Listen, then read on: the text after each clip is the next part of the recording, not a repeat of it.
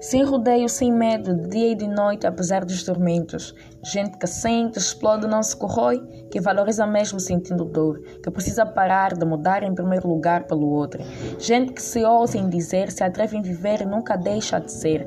Nação oposta que se encaixa entre si por meio das partes estranhas, que respira o ar imundo, mas não se esquece de quem é. A nação precisa ser a gente sem temer, sem gemer e tampouco perder o equilíbrio dos seres internos que o permitem viver. A gente tem de lembrar a essência, que um dia gerou quem foi no ontem e que hoje não é. Reconhecer conhecer verdadeiramente quem é, a gente precisa fazer. Viver sem amargura e conformação, a gente necessita. Compreender que na primeira pessoa não tem de se reter. O certo é ir além da situação e pensar naquela que está na segunda posição. A isto chamamos empatia. Ouvir os encantos, palavras dos sábios por detrás das admiráveis e esplêndidas canções. Olhar além do normal, compreender os detalhes provenientes do âmago do belo e estressado rapaz.